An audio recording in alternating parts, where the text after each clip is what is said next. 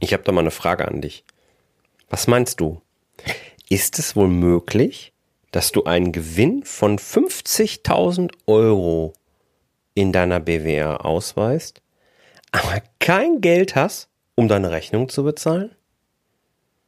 Oder von mir aus auch andersrum. Kannst du dir vorstellen, dass es möglich ist, 100.000 Euro auf einem Konto liegen zu haben, aber gleichzeitig 50.000 Euro Verlust erwirtschaftet zu haben? Strange? Hm.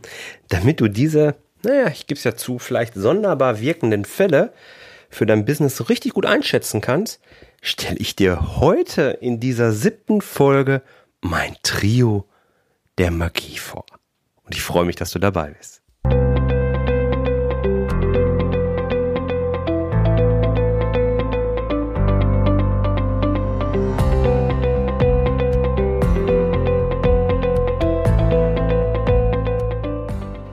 Herzlich willkommen bei deinem Zahlen im Griff Crashkurs, dem Podcast für Selbstständige und Unternehmer, die einen knackigen und hochwertigen Einstieg in die Welt der Finanzen suchen. Hey, hier ist Jörg Groß. Als Mentor begleite ich dich als Selbstständigen, ein Business mit Gewinn aufzubauen, dass du dann in einem nächsten Schritt zu einem Unternehmen weiterentwickeln kannst, das auf Gewinn programmiert ist. Das wird dir gelingen, weil ich dir nämlich zeige, wie du zu jeder Zeit deine Zahlen im Griff behältst und das ganz ohne vorher trockene BWL-Theorie studieren zu müssen. Das Trio der Magie klingt ein bisschen mystisch, ein bisschen geheimnisvoll. Am Ende sind es drei Instrumente, manche sagen auch Rechenwerke, die du als Unbe Unternehmer aber wirklich unbedingt drauf haben solltest.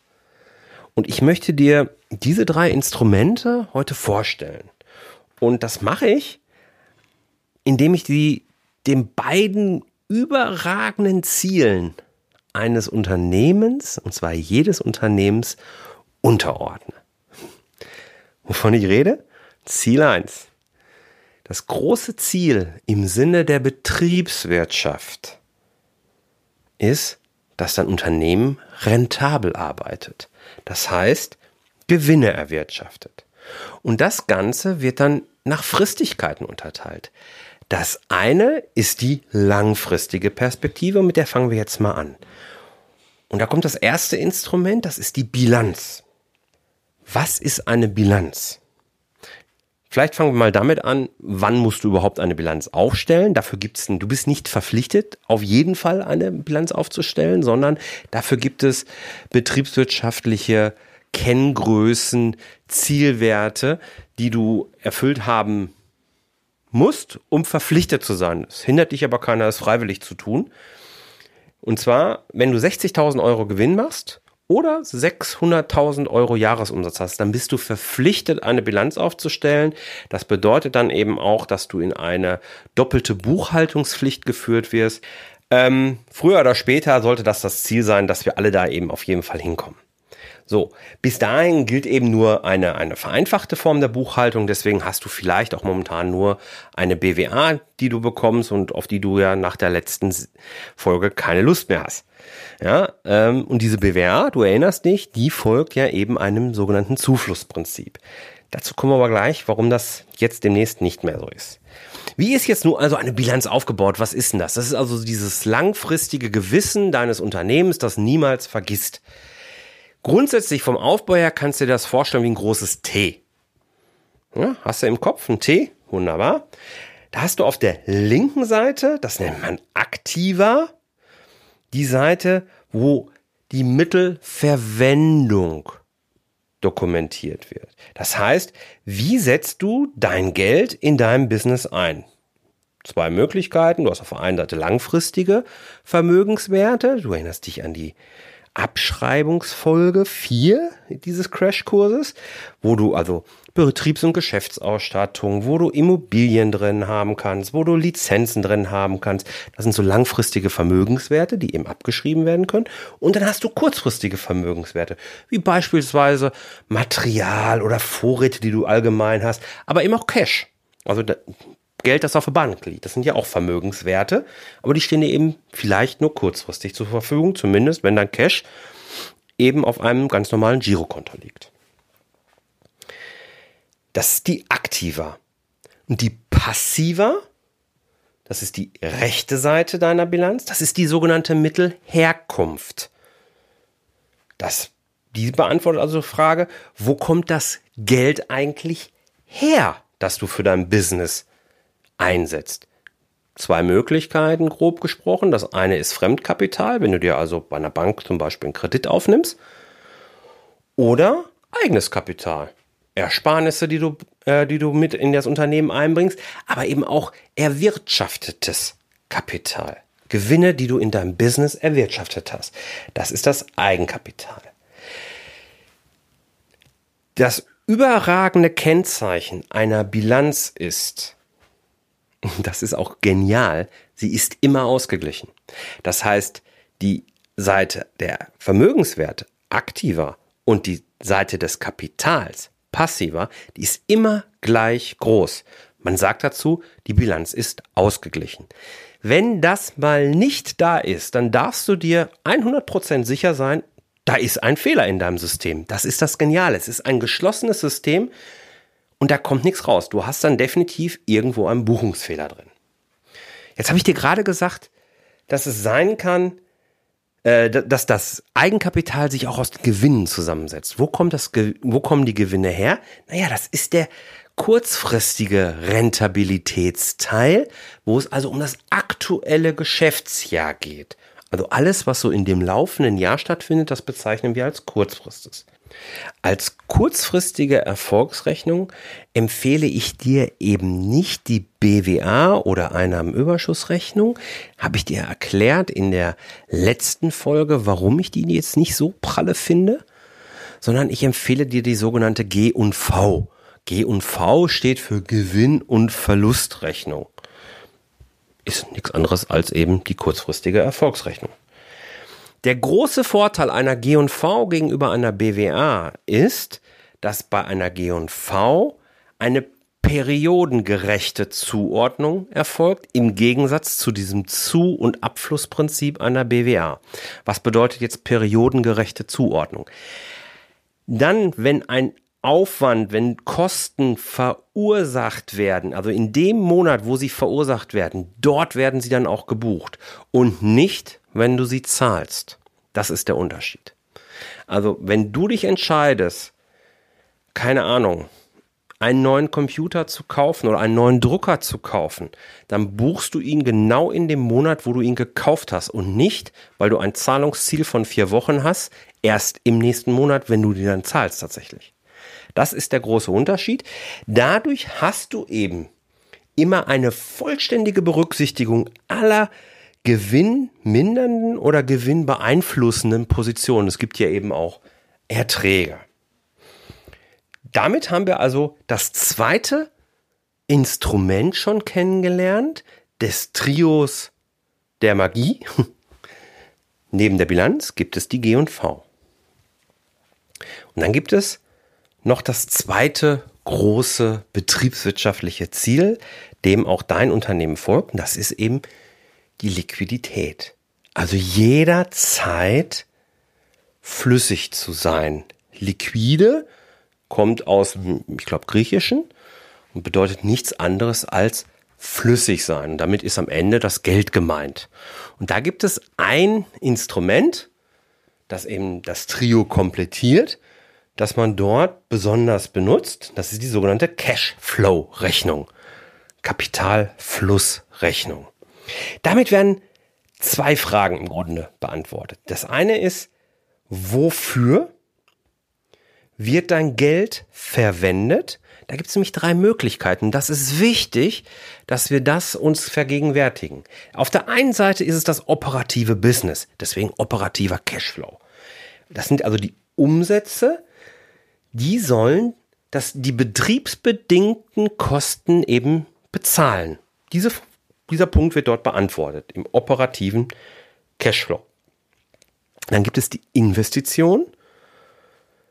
Da geht es die Vermögensverkäufe. den Neuanschaffungen gegenüberzustellen. Ja, hast du also einen Liquiditätseffekt, weil du eben Vermögen gekauft hast oder gekauft hast.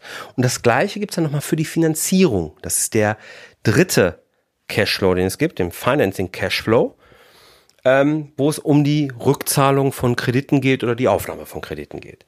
Das sind die drei unterschiedlichen Varianten, wie wir unseren Cash-Bestand ja beeinflussen können. Wir können entweder aus unserem Business Gewinne oder Verluste erwirtschaften, wir können investieren oder eben deinvestieren oder wir können Kredite zurückzahlen oder eben neue aufnehmen.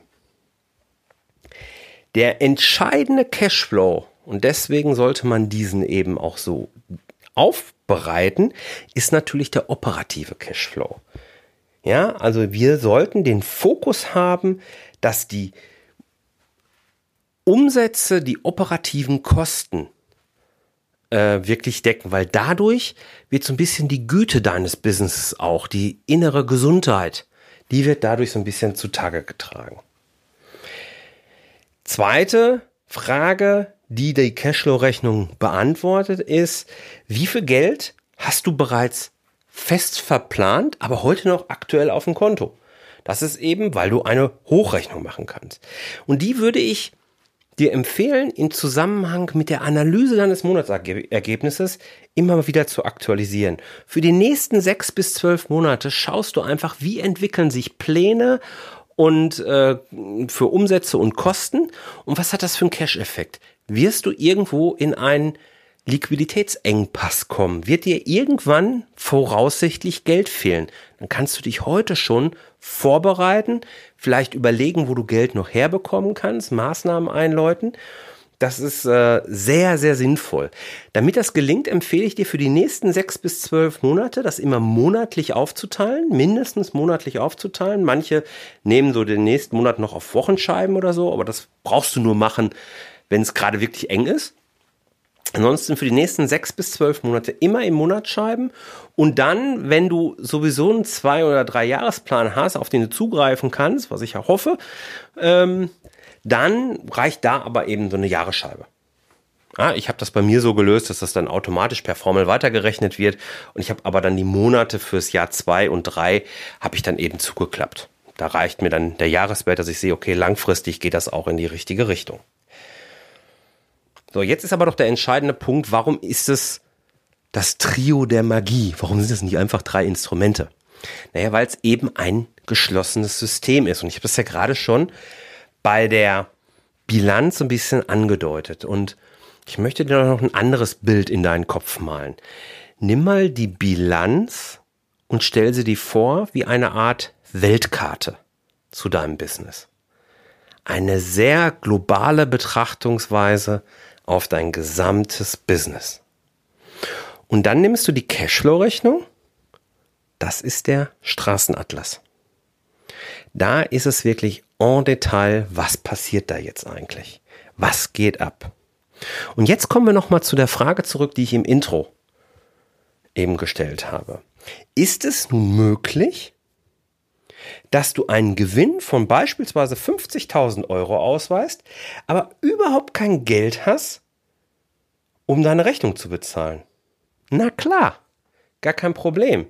Stell dir vor, du hast einen großen Auftrag mit einem Kunden, stellst die Rechnung, hast damit Umsatz äh, und damit eben auch Gewinn erwirtschaftet, aber der Kunde zahlt nicht.